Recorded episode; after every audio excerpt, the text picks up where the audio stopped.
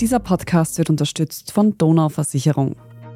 Ich bin Margit Ehrenhöfer. Das ist Thema des Tages, der Nachrichtenpodcast vom Standard.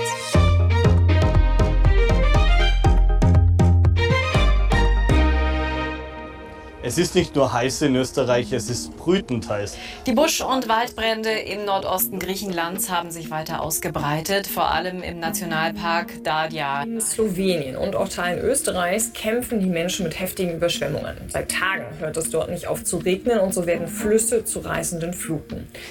Hitzewellen, Waldbrände, Überschwemmungen. Dass Naturkatastrophen wie diese durch die Klimakrise immer häufiger werden, wurde in den letzten Monaten besonders offensichtlich.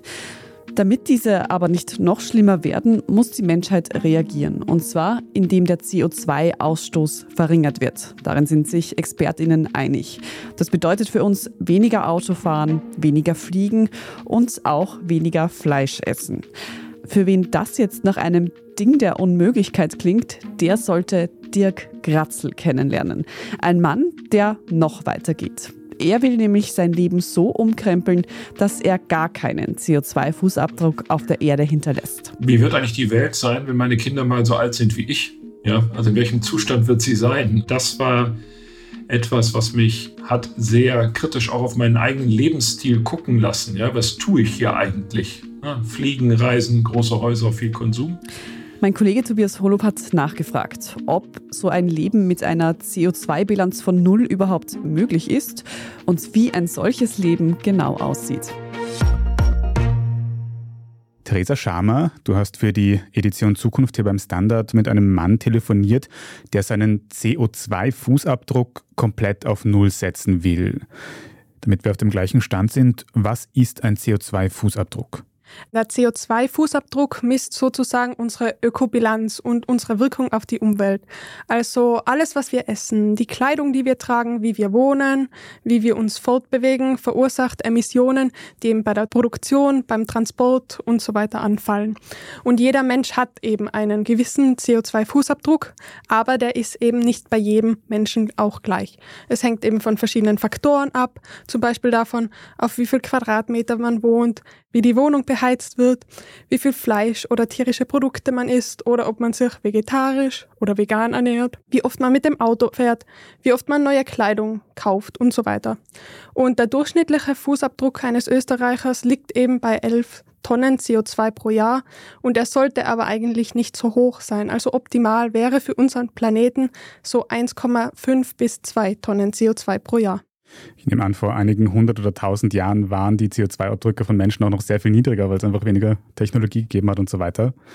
Warum ist das wichtig, dass wir zusammenhängen mit dem Klimawandel, mit diesen ganzen Katastrophen, die wir in den letzten Monaten und Jahren gesehen haben, oder? Ja, wir sollten eben generell darauf schauen, unsere CO2-Emissionen so niedrig wie möglich zu halten. Eben das CO2 in der Atmosphäre treibt den Klimawandel weiter voran und das hat eben verschiedene, teils dramatische Auswirkungen, wie wir auch selber in Österreich gesehen haben. Von dem her ist eben schon sehr zentral, eben CO2-Emissionen so gut es geht, auch im eigenen Leben zu verringern. Und nicht zuletzt sind die Ressourcen auf der Erde ja auch endlich. Und wenn wir kommenden Generationen auch noch etwas hinterlassen wollen, sollten wir auch darauf schauen, eben mit den Ressourcen, die wir haben, verantwortungsvoll umzugehen. Und jetzt hast du, wie gesagt, mit einem Mann telefoniert, der diesen verantwortungsvollen Umgang mit Ressourcen auf die Spitze treibt, weil er nämlich versucht, gar keinen CO2-Fußabdruck zu hinterlassen, also gar keine Auswirkungen auf die Umwelt zu haben. Wer ist dieser Mann? Was ist sein Hintergrund? Genau, ich habe mit Dirk Kratzel gesprochen. Er ist Unternehmer und 55 Jahre alt und er stammt aus Essen. So, Aufnahme läuft. Vielen Dank, dass Sie Zeit dafür gehabt haben, so schnell auch. Und er hat 2012 ein Technologieunternehmen gegründet, das eben Kommunikation im Job mit Hilfe von künstlicher Intelligenz optimiert. Er ist viel gereist, mehrmals die Woche von Köln nach Berlin geflogen oder mit dem Porsche über die Autobahn gerast. Und wenn man dann mit einem großen Auto schon das zweite Mal an einem Tag volltanken muss, spätestens dann fragt man sich ja, sag mal, stimmt hier eigentlich alles noch? Oder ist es nicht geradezu grotesk, dass ich anderthalb Tonnen Maschine bewege mit irre viel Ressourcenverbrauch und Emissionen, nur um wie ein Verrückter von A nach B zu hetzen, ständig? hatte also wirklich ein sehr ereignisreiches Leben und hat aber ansonsten auch sehr bodenständig gelebt. Also auf dem Land, hat mit seiner Frau fünf Kinder und ist auch gerne mit seinem Hund auf die Jagd gegangen. Also das waren so zwei Pole, einerseits dieser Unternehmer, aber andererseits auch dieser bodenständige Mensch. Mhm. Jetzt ist mit dem Porsche über die Autobahn zu brennen so ein bisschen das Gegenteil von kein CO2 auszustoßen. Wie ist dieser Mann, ein anscheinend erfolgreicher Unternehmer, dann dazu gekommen, dass er wirklich seine Meinung komplett ändert, wie es ausschaut? Also Anlass gegeben haben eben seine fünf Kinder. Wie wird eigentlich die Welt sein, wenn meine Kinder mal so alt sind wie ich? Ja, also in welchem Zustand wird sie sein? Das war etwas, was mich hat sehr kritisch auch auf meinen eigenen Lebensstil gucken lassen. Ja, was tue ich hier eigentlich? Ja, Fliegen, Reisen, große Häuser, viel Konsum. Plus hat er auch bei der Jagd dann auch immer die Schönheit der Natur bewundert, wie er mir selber erzählt hat.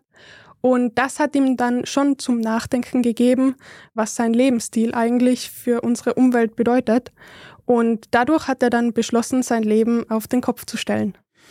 Jetzt hast du vorher schon gesagt, dass man den durchschnittlichen CO2-Fußabdruck von Menschen in Österreich zum Beispiel bestimmen kann. Woher weiß ich denn so genau oder woher weiß Dirk Kratzel so genau, wie groß sein CO2-Fußabdruck wirklich ist überhaupt? Also für alle gibt es prinzipiell CO2-Fußabdruckrechner im Internet.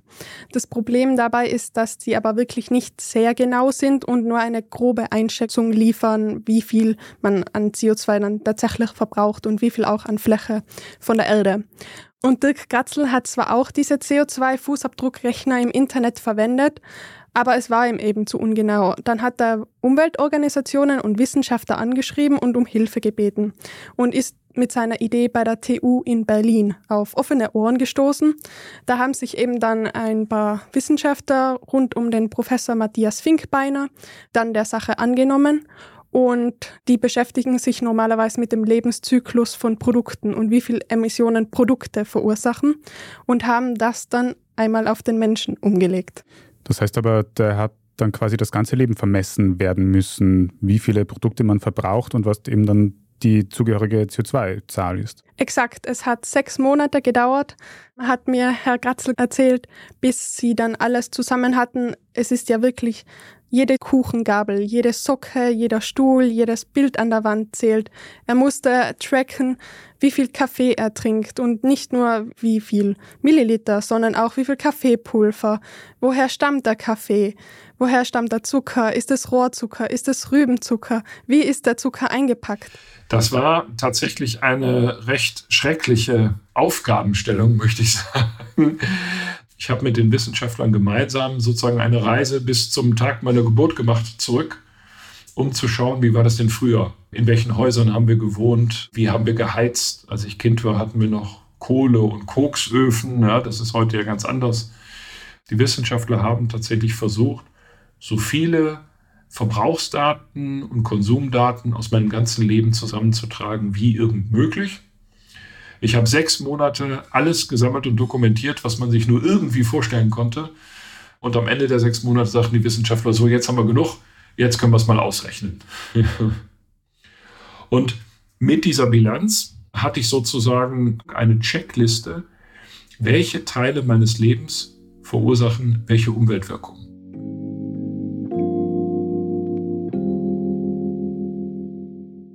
Was war dann der vorläufige CO2-Fußabdruck von eben einem erfolgreichen Unternehmer und Porsche-Fahrer? Bis zu diesem Zeitpunkt hatte er über 1150 Tonnen CO2 in seinem ganzen Leben verbraucht und eben rund 27 Tonnen CO2 allein in einem Jahr.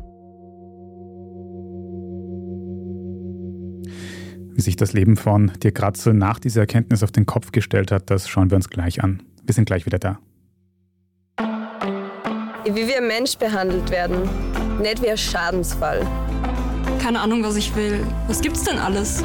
Ich will eine Versicherung, die mich versteht und die ich auch verstehe. Ich will zur Donau. Zur Donau. Ich will zur Donau. Mehr auf donauversicherung.at.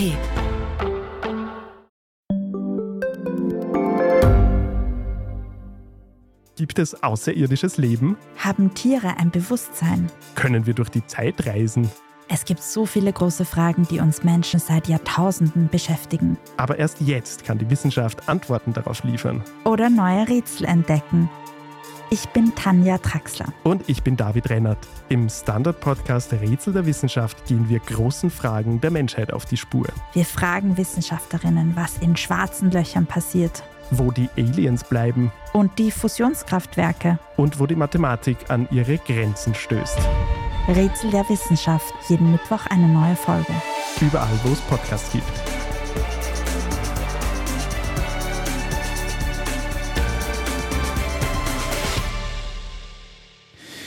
Also Theresa, da hat ein erfolgreicher Unternehmer und auch Autofreund festgestellt, wie viel Schaden sein Lebensstil für die Umwelt anrichtet. Hat sich in Kooperation mit Wissenschaftlern errechnen lassen, wie viel CO2 er wirklich ausstößt über sein ganzes Leben und im Jahr. 27 Tonnen haben wir gesagt. Und was dann? Was war so quasi das Schädlichste in seinem Leben und wie hat er sein Leben umgestellt? Tatsächlich hat sein Leben eine 180-Grad-Wendung genommen. Ich glaube, das kann man durchaus so sagen. Also ich weiß, die Art und Weise, wie ich damals mein Haus gewärmt habe und der häusliche Stromverbrauch, das war verantwortlich für 30, 40 Prozent meiner Umweltwirkung.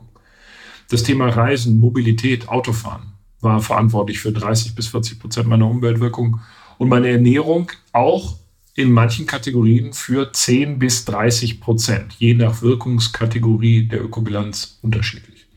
Er fährt zum Beispiel nur mehr mit dem E-Auto, wenn es notwendig ist, oder nimmt den Zug, also Flüge, hat er seitdem keine mehr unternommen. Oder für die Wege in die Stadt nimmt er zum Beispiel auch gerne das E-Bike. Er ernährt sich hauptsächlich vegan und konsumiert also keine tierischen Produkte, beziehungsweise nur das, was er selber auf der Jagd erlegt. Er hat sein Haus komplett umbauen lassen und auf nachhaltige Heizungssysteme umgerüstet, um dann das Haus im Endeffekt zu verkaufen, weil er und seine Frau dann in eine kleinere Wohnung gezogen sind mit weniger Flächenverbrauch. Mhm. Er duscht auch in der Früh zum Beispiel nur 45 Sekunden und kauft auch nur selten Kleidung, auch nur solche mit guten ökologischen Bilanzen. Und insgesamt hat er 50 bis 55 Maßnahmen umgesetzt, um eben seine Ökobilanz zu reduzieren. Mhm. Da sieht man schon, was alles dazugehört und vor allem, dass alles im Leben so ein bisschen dazugehört, wie viel CO2 ja. man ausstößt. Genau. Hat er auch gesagt, was von diesen Sachen ihm konkret am schwersten fällt? Tatsächlich hat er gesagt, dass er es als Gewinn für sein Leben und nicht als Verlust bezeichnet. Also ein, ein, ein einfaches Beispiel. Ich fahre heute mit dem E-Bike, wenn ich in die Stadt muss und irgendwas erledigen muss.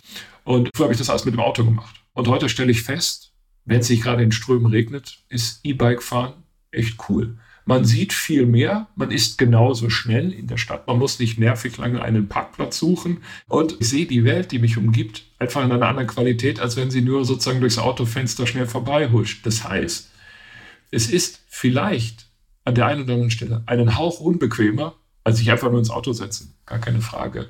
Aber trotzdem erlebe ich es als Gewinn für mein Leben und nicht als Verlust. Allerdings hat er auch einen großen Schwachpunkt und das ist in seinem Fall Kaffee. Ich hatte mir vorgenommen, keinen Kaffee mehr zu trinken. Ja, weil Kaffee einen großen Fußabdruck hat. Mit einer Tasse Kaffee verdoppel ich meinen durchschnittlichen Wasserverbrauch pro Tag. Der Durchschnittsdeutsche verbraucht ungefähr 125 Liter Wasser am Tag. Und genauso viel braucht man für die Herstellung des Kaffeepulvers von einer Tasse Kaffee. Da habe ich gedacht, dann drehe ich keinen Kaffee mehr ja, um meinen Wasserfußabdruck zu verkleinern. Das hat nicht geklappt. Ich komme einfach ohne Kaffee nicht durch den Tag, ja. Aber in allen anderen Aspekten würde ich sagen, ist mein Leben trotz der Veränderung oder gerade wegen der Veränderung besser geworden, nicht schlechter. An der Stelle sollten wir vielleicht auch dazu sagen, dass ich nehme an, viele von diesen Veränderungen sind auch nur möglich, wenn ein bisschen mehr Geld vorhanden ist. Also einen Hausumbau kann man sich jetzt nicht immer ohne weiteres leisten, um das Klima zu schützen. Aber Theresa, egal wie viel Geld man da jetzt in die Hand nimmt, kann man es eigentlich tatsächlich schaffen, diesen CO2-Fußabdruck auf Null zu setzen, also komplett auszulöschen, kein CO2 auszustoßen? Tatsächlich ist es gerade in der westlichen Welt nicht zu erreichen alleine den Lebensstandard aufrechtzuerhalten, zu essen, eine Wohnung zu haben, Bildung, gesundheitliche Fürsorge, digitale Kommunikation, Mobilität, Kultur, all diese Sachen verursachen schon so einen Grundstock an CO2-Emissionen, dass die Null eigentlich gar nicht erreichbar ist hierzulande. Finkbeiner, der Professor, der das ganze Projekt eben wissenschaftlich begleitet hat, hatte einmal provozierend gemeint, dass es wohl nur möglich sei, wenn wir in Zelten wohnen. Und das wird wohl eher nicht der Fall sein. Aber ich werde nie mit meinem Leben auf Null kommen. Menschliches Leben ohne Umweltwirkung ist nicht denkbar. Was wir tun können, ist, wenn wir an der einen Stelle negative Umweltwirkungen erzeugen, dann können wir der Natur an anderer Stelle die Einbuße an Leistungsfähigkeit, die damit verbunden ist, zurückgeben. Ich habe im Ruhrgebiet die Fläche eines früheren Bergwerkes gekauft, 12 Hektar. Das heißt, da, wo in der Vergangenheit Menschen Umweltwirkungen im negativen Sinne produziert haben, versuchen wir jetzt einen positiven Effekt für die Umwelt zu erzeugen, indem wir neue Biotope schaffen, Arten, die sich da ansiedeln können, Lebensraum geben. Also in etwa 15 Jahren wird die Natur dort so viel Mehrwert erzeugt haben, dass quasi die Umweltkosten meiner Existenz durch neuen Umweltwert ausgeglichen sind. Und wenn das passiert ist, dann kann man sagen, dann ist sozusagen meine Ökobilanz ausgeglichen. Dann hätte ich eine grüne Null.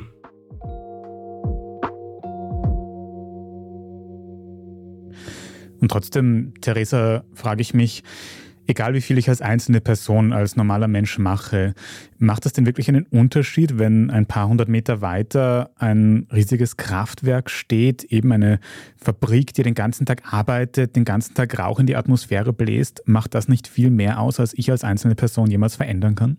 Es macht durchaus einen Unterschied. Also wenn man sich gerade für Österreich die Emissionen der einzelnen Sektoren ansieht, dann ist es schon so, dass zwar die Industrie mit knapp einem Drittel voranliegt, aber es folgt danach schon gleich der Verkehr. Und wenn man sich wirklich einzelne Teilbereiche ansieht, liegt der Autoverkehr tatsächlich noch vor der Metallindustrie.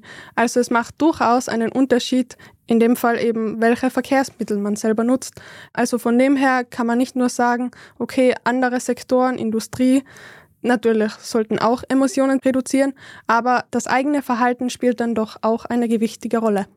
Also wenn wir alle ab morgen nicht mehr mit Verbrennerautos fahren würden, abgesehen von den ganzen anderen Herausforderungen, die es bei der Umstellung auf Elektromobilität gibt, dann würden wir mehr Emissionen abschaffen, als in der Metallindustrie verbraucht werden. Genau, also der Autoverkehr liegt tatsächlich in Österreich an der Spitze mit 15 Prozent und ganz knapp dahinter folgt eben Metallindustrie mit ca. 14,5 Prozent. Also der Autoverkehr verursacht mehr Emissionen als die Metallindustrie zum Beispiel. Mhm.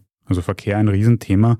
Hast du sonst noch irgendwelche Tipps, an denen man sich orientieren kann, wenn man den CO2-Fußabdruck verringern will, auch wenn ich jetzt nicht mein Leben ganz so komplett umstellen will wie dir gerade so? Einfache Maßnahmen umzusetzen, vielleicht weniger oft Fleisch essen. Das ist so das typische Beispiel. Eben nur einmal in der Woche bestenfalls und sich ansonsten vegetarisch-vegan ernähren. Ja, dann natürlich das Beispiel mit den öffentlichen Verkehrsmitteln, wobei man hier auch irgendwo die Politik auch in der Bringschuld sieht, denn die öffentlichen Verkehrsmittel müssen erst einmal zur Verfügung stehen und das ist gerade auch in den ländlichen Bereichen oft ein Problem.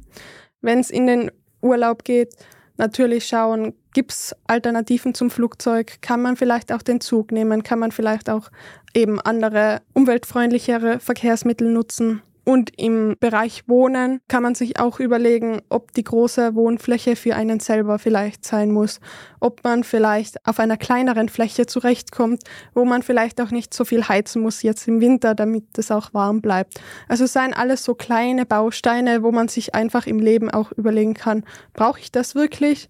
Kann man da vielleicht ein wenig reduzieren, wie auch Dirk Kratzel gesagt hat. Er hält nichts davon, mit den Fingern auf andere Leute zu zeigen und zu sagen, ihr müsst das jetzt umsetzen. Aber es sind so die kleinen Dinge, die man vielleicht überlegen kann, im eigenen Leben umzusetzen. Hm. Aber nichtsdestotrotz, wie du schon gesagt hast, gerade wenn wir jetzt an Heizen denken oder so, wo es ja auch Zuschüsse für Dämmung von Wohnraum geben kann oder für Heizformen, wo kein Gas oder keine Kohle zum Einsatz kommt. Also die Politik ist da schon auch gefragt, um quasi Anreize zu setzen und Maßnahmen zu setzen, um Leuten auch zu helfen, wenn sie weniger CO2 ausstoßen wollen. Auf jeden Fall. Also es ist nicht nur an den Einzelnen, es liegt auch an der Politik, die Rahmenbedingungen zu schaffen, weil auch zum Beispiel eben mit dem öffentlichen Verkehr, wenn es keine Anbindungen am Land gibt, wird es schwer für die Leute vom Auto umzusteigen. Und hier spielt eben auch wirklich die Politik eine gewichtige Rolle. Und wir müssten wenn wir umweltneutral sein wollen, als Deutschland 250 Milliarden Euro investieren in ökologische Aufwertung, am besten in Deutschland, weil da machen wir ja auch das meiste kaputt.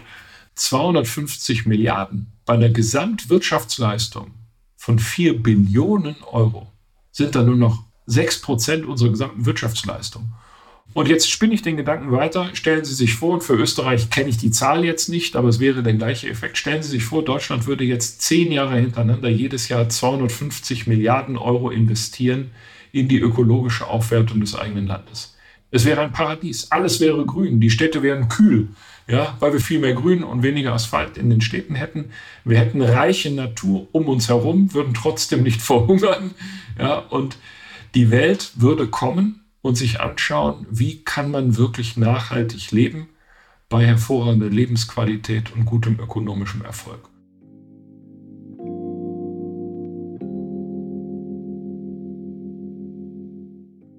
Also zwischen Fazit, die Industrie, die Politik hat noch viel Verantwortung, aber die Einzelnen könnten auch viel verändern. Theresa, was war dann jetzt das Ergebnis von diesem Experiment von Dirk Kratzel? Was ist am Ende rausgekommen und hat er tatsächlich einen Unterschied machen können? Also er hat sich in seinem Projekt auch die Frage gestellt, ist es möglich, klimaneutral zu leben?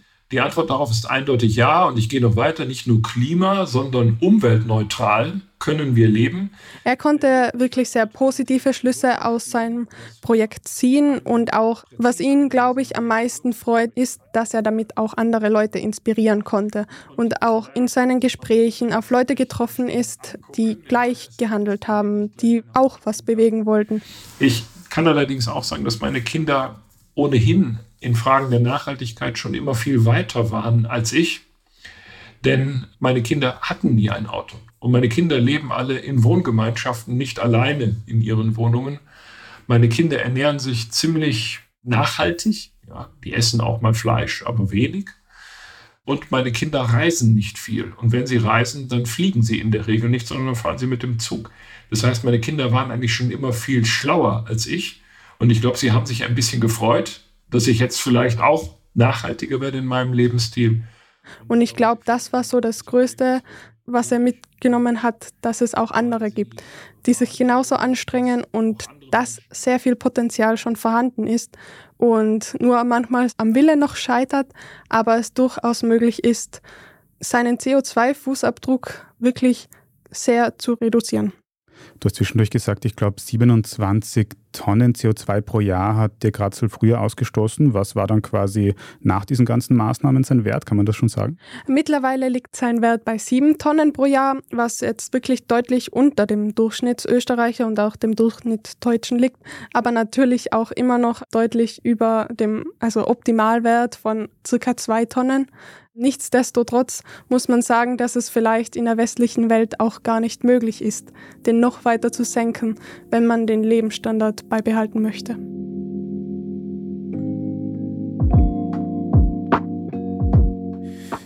Fassen wir zusammen, ganz klimaneutral zu leben ist nicht möglich, aber mit ein bisschen Anstrengung kann man zumindest seinen CO2-Fußabdruck stark reduzieren. Ja, danke dir für diesen Einblick heute, Theresa Schamer. Sehr gerne.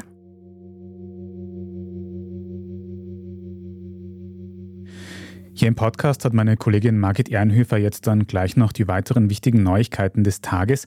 Es geht unter anderem um den Schulstart im Osten Österreichs heute und um einen wichtigen Wechsel im ukrainischen Verteidigungsministerium. Wenn Ihnen diese Folge von Thema des Tages bis hierhin gefallen hat, dann abonnieren Sie uns gerne auf Ihrer liebsten Podcast-Plattform. Dann verpassen Sie auch keine weitere Folge mehr. Wir freuen uns auch sehr über gute Bewertungen und nette Kommentare. Wir sind gleich wieder da. Wie wir Mensch behandelt werden, nicht wie ein Schadensfall. Keine Ahnung, was ich will. Was gibt's denn alles? Ich will eine Versicherung, die mich versteht und die ich auch verstehe. Ich will zur Donau. Zur Donau. Ich will zur Donau. Mehr auf donauversicherung.at.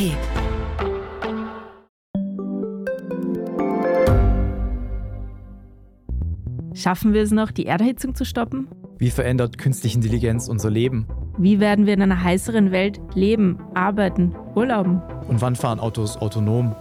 Ich bin Alicia Prager. Und ich bin Florian Koch. Um solche und viele weitere Fragen geht es im Podcast Edition Zukunft und Edition Zukunft Klimafragen.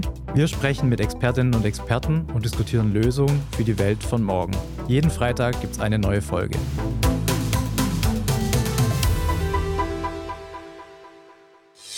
Und hier ist, was Sie heute sonst noch wissen müssen. Erstens. Mitten im russischen Angriffskrieg gegen die Ukraine tauscht der ukrainische Präsident Volodymyr Zelensky nun seinen Verteidigungsminister aus. Oleksiy Resnikow hatte bisher die ukrainischen Truppen im Kampf gegen die russischen Angreifer geführt. Jetzt soll er seinen Platz räumen. Der Grund dafür dürften Korruptionsvorwürfe gegen das Verteidigungsministerium sein. Da geht es zum Beispiel um Uniformen und Essensrationen für Soldaten, die zu überteuerten Preisen gekauft worden sein sollen. An die Spitze des Verteidigungsministeriums rückt nun Rustem Umerov nach. Er ist derzeit noch Chef des ukrainischen Staatsfonds. Präsident Zelensky will den Personalwechsel noch diese Woche im Parlament verkünden. Alle Updates dazu finden Sie auch in unserem Ukraine-Ticker auf der Standard.at, in dem Sie unsere Kolleginnen täglich mit Infos zu den neuesten Entwicklungen rund um den Krieg versorgen. Zweitens, im Osten Österreichs ging heute Montag die Schule wieder los. Für rund 42.000 Kinder in Wien, Niederösterreich und dem Burgenland war das der erste Schultag überhaupt. Insgesamt werden in Österreich mehr als eine Million SchülerInnen unterrichtet, und zwar von rund 120.000 LehrerInnen. Darunter sind dieses Schuljahr auch 600 QuereinsteigerInnen. Denn derzeit gibt es in Österreich zu wenige Lehrerinnen und Lehrer. Bildungsminister Martin Polaschek von der ÖVP garantiert, dass trotzdem alle Unterrichtsstunden gehalten werden können. Die Lehrergewerkschaft betonte jedoch, dass die Belastungsgrenze für Lehrende längst erreicht sei und warnt vor möglichen weiteren Ausfällen. Kommende Woche ist das Ferienende dann auch für SchülerInnen im Westen des Landes gekommen. Hier nehmen rund 54.000 Kinder das erste Mal in einer Schulklasse Platz. Und drittens, in der Wüste Nevadas sitzen derzeit rund 70.000 Menschen im Schlamm fest. Dort fand die letzten Tage nämlich 10 Kilometer von jeglicher Zivilisation entfernt das Burning Man Festival statt, das eigentlich heute Montag enden sollte. Aufgrund sinnflutartiger Regenfälle sind aber nach wie vor alle Wege aus der vorübergehend errichteten Zeltstadt Black Rock City gesperrt. Ein Mensch ist während der Regenfälle sogar gestorben. Die Behörden forderten die BesucherInnen am Wochenende auf, vorerst auf dem Veranstaltungsgelände zu bleiben und auch sparsam mit Nahrung und Wasser umzugehen. Markenzeichen und Namensgeber des Festivals ist übrigens das Verbrennen einer etwa 12 Meter großen Holzstatue. Ob es angesichts der Regenfälle dazu auch in diesem Jahr kommen wird oder ob es erstmals ein Not Burning Man bleibt, das ist unklar. Geplant wäre der Programmpunkt heute Montagabend. Auf der Standard.at werden Sie dann nachlesen können, ob es tatsächlich dazu gekommen ist. Dort lesen Sie auch wie immer alles weitere zum aktuellen Weltgeschehen. Zum Abschluss habe ich noch einen Hörtipp für Sie. Und zwar haben wir in unserem Schwesterpodcast Inside Austria eine neue Serie gestartet. Diesmal geht es um den Aufstieg von FPÖ-Chef Herbert Kickl. In der ersten Folge geht es um Kickls Kindheit und den Einstieg in die Politik und seine Verbindung zu Jörg Haider. Alle Standard-Podcasts hören Sie überall, wo es Podcasts gibt und natürlich auch auf der Standard.at. Falls Sie jetzt noch Feedback oder Anmerkungen für uns haben, ein Thema, über das wir einmal sprechen sollten, dann schicken Sie uns das gerne an podcast.derstandard.at. Und wenn Sie unsere journalistische Arbeit unterstützen möchten, dann können Sie das am besten mit einem Standard-Abo tun. Alle Infos dazu finden Sie auf abo.derstandard.at. Und Apple-UserInnen können mit einem Premium-Abo bei Apple Podcasts Thema des Tages auch ganz ohne Werbung hören. Ich bin Margit Ehrenhöfer. Vorhin haben Sie Tobias Holub gehört. Ich bedanke mich fürs Zuhören. Baba und bis zum nächsten Mal.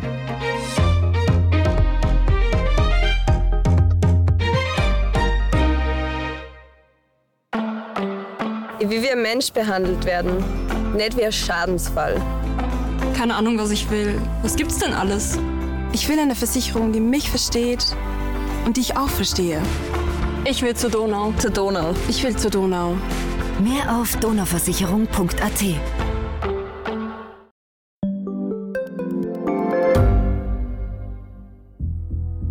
Was ich nicht nachvollziehen kann, ist, warum an jedem Unrecht immer ich schuld sein soll. Ein Korruptionsskandal jagt den anderen. Österreich hat in den letzten 30 Jahren viel über Klimaschutz gesprochen, aber zu wenig getan. Die Politik verschläft die Klimakrise. Die Behörden haben alles richtig gemacht. Fehler vergisst man, statt daraus zu lernen. So sind wir nicht. So ist Österreich einfach nicht. Aber wie ist Österreich dann? Das wollen wir bei Inside Austria herausfinden. Wir blicken auf die großen österreichischen Skandale. Von Ibiza bis Ischgl. Wir wollen wissen, wer dafür in der Politik die Verantwortung trägt. Und wir schauen genau hin, wo Österreich über seine Grenzen hinaus mitmischt. Vom Wirecard-Skandal bis zum Ukraine-Krieg. Das ist Inside Austria von Standard und Spiegel. Jeden Samstag eine neue Folge, überall, wo es Podcasts gibt.